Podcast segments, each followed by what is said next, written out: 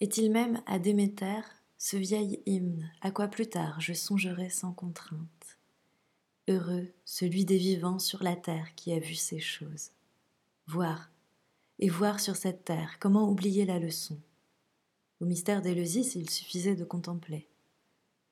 Ici même, je sais que jamais je ne m'approcherai assez du monde.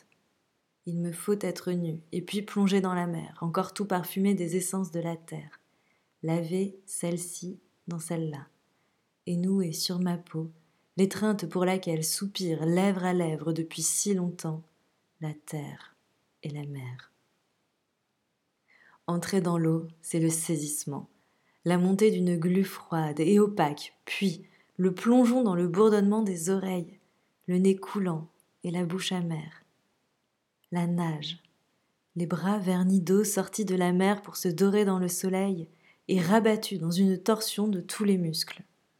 La course de l'eau sur mon corps, cette possession tumultueuse de l'onde par mes jambes, et l'absence d'horizon.